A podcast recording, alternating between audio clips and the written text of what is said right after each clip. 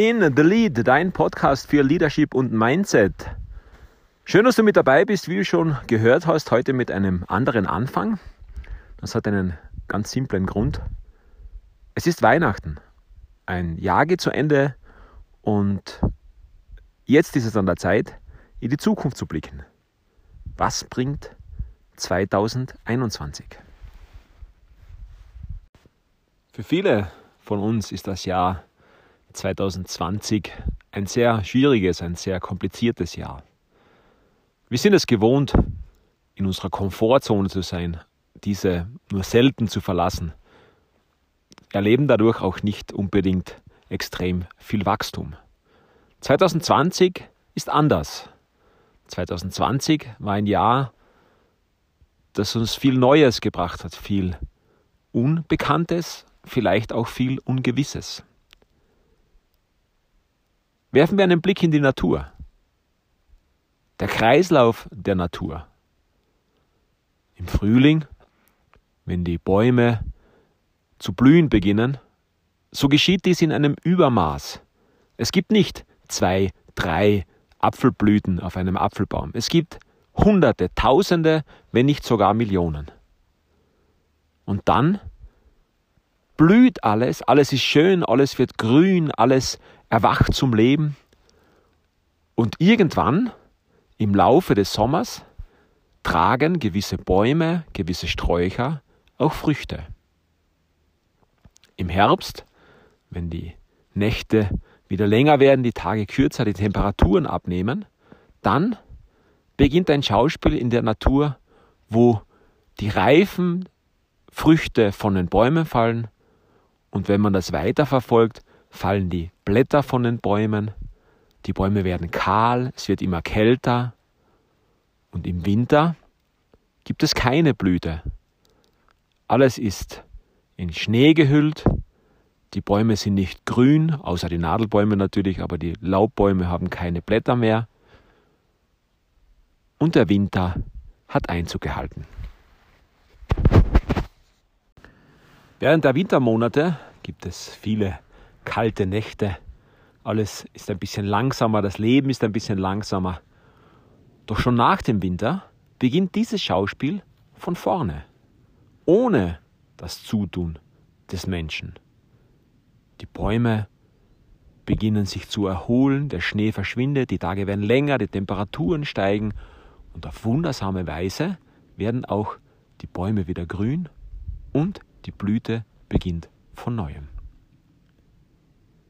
Oder nehmen wir einen Schmetterling. Wie lange ist der Schmetterling eine Raupe? Das Dasein einer Raupe ist Teil der Entwicklung des Schmetterlings. Im Vergleich zur Raupe ist der Schmetterling natürlich wunderschön mit seinen Flügeln, wie er dahin fliegt. Man denkt an die Monarchen, wie sie gen Süden ziehen, von Nordamerika Richtung Südamerika in was für einer Menge dort Schmetterlinge sind und wie viele Raupen waren vorher da. Ein Forscher hat versucht, den Prozess der Metamorphose von der Raupe zu den Schmetterlingen zu beschleunigen. Er hat Raupen eingesammelt und wollte diese in einer kürzeren Zeit zum Schlüpfen bringen, also dazu zwingen, den Status Raupe in Status Schmetterling zu enden. Leider oder Gott sei Dank ohne Erfolg. Von den Schmetterlingen können wir lernen, dass die Raupe sterben muss, damit ein Schmetterling entstehen kann. Noch ein Beispiel. Es gibt eine Zikade, das ist ein kleiner, so eine Art Käfer, das ist die 17-Jahres-Zikade. Das heißt, alle 17 Jahre kommen diese Zikaden zur Welt und bevölkern den Planeten und sind dann wieder für 17 Jahre verschwunden. Unglaublich, aber wahr. Oder stell dir vor, eine Entenfamilie. Die watscheln dahin, die Mutter und ihre fünf Jungen. Komischerweise wird die Mutter nie eines ihrer Jungen vergessen. Doch eines ist uns, glaube ich, auch klar. Können Enten zählen? Ich glaube nicht. Was lernen wir daraus? Veränderung ist immer schmerzvoll. Veränderung geht nicht einher mit dem, dass wir etwas zurücklassen müssen, dass wir, dass etwas sterben muss. Die Raupe muss sterben, damit ein Schmetterling entsteht. Doch der Schmetterling kann fliegen, ist, ist schön anzusehen und legt weite Strecken zurück. Die Ente oder die Gänsefamilie mit ihren fünf Jungen kann nicht zählen. Und auch die 17 Jahres-Zikaden haben keinen Kalender und keinen Wecker, der sie nach einem gewissen Zeitraum wieder aufweckt. Das Leben schaut auf uns. Das Leben meint es extrem gut mit uns. An uns liegt es, darauf zu vertrauen. Vertraue darauf, dass dir das Leben nichts Böses will. Natürlich möchte ich das Leben dir ab und zu etwas zeigen. Es möchte es dir bewusst machen, dass du am Leben bist, dass du lebst, aber es will dir definitiv nichts Schlechtes.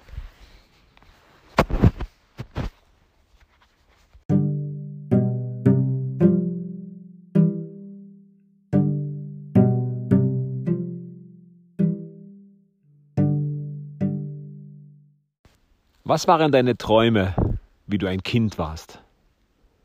Wolltest du Astronaut werden? Oder Erfinder? Oder Millionär? Und wann hast du aufgehört, diese Träume zu träumen? Wenn du als Kind dein jetziges Mindset gelebt hättest, dann stell dir Folgendes vor ein kleiner Bub, ein kleines Mädchen, Windeln, versucht das erste Mal aufzustehen. Es steht wackelig auf den Beinen und plumpst zurück auf den windelbebackten Po. Wie oft glaubst du, versucht dieses Kind aufzustehen? Einmal, zweimal, dreimal, hundertmal? So lange, bis es gehen kann, bis es nicht mehr hinfällt. Der Wille zu gehen, nicht mehr zu krabbeln, aufrecht zu gehen, ist so groß, dass es in Kauf nimmt, hunderte Male hinzufallen. Wenn dieses Kind den Mindset eines Erwachsenen hätte, dann würde es beim zweiten, dritten Mal aufstehen, sitzen bleiben und sagen, laufen, hm, habe ich versucht, das ist nichts für mich. Ich krabble weiter oder ich bleibe sitzen. Möglicherweise auch beim 99. Versuch. Der 100. Versuch könnte den Erfolg bringen. Wenn du beim 99. aufgibst, wirst du es nie erfahren. Versuche 2021 das beste Jahr deines Lebens zu machen.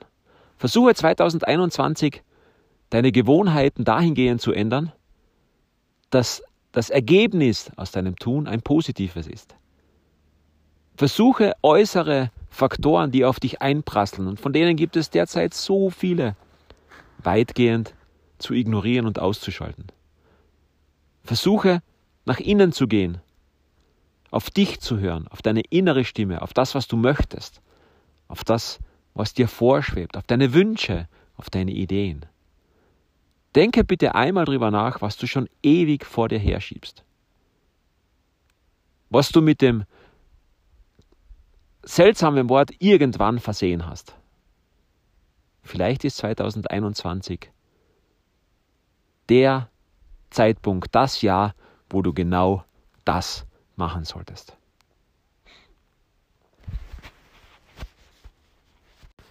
Die Einwirkungen von außen werden 2021 nicht abnehmen. Dein Umgang mit diesen Einwirkungen kann sich sehr wohl ändern. Versuche immer, alles, was für dich relevant ist, umzulegen, was es wirklich für dich heißt, für dich persönlich, für dich, für dein Umfeld, für deine Familie, für dein Geschäft, für dein Business, was auch immer. Ist es eine Sensationsmeldung? Ist es eine seriöse Meldung? Auch das gilt es in, in Social-Media-Zeiten sehr kritisch zu hinterfragen. Bedeutet diese Schreckensmeldung etwas für mich persönlich?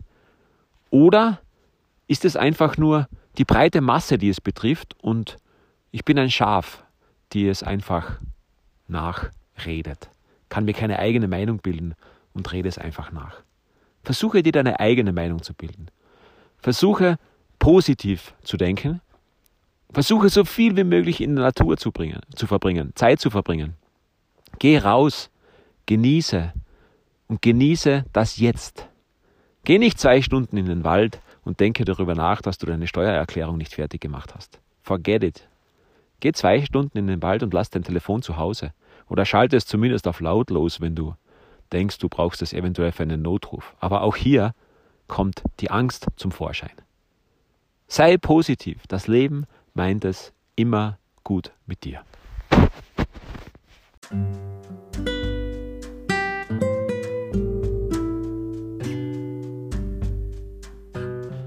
In diesem Sinne danke ich dir fürs Zuhören. Hab eine schöne Zeit bis zum Jahreswechsel. Genieße alles, was danach kommt. Erkenne die Zeichen, die dir gesendet werden. Mach das Beste aus der Zeit, die du hast und bleib großartig. Bis bald.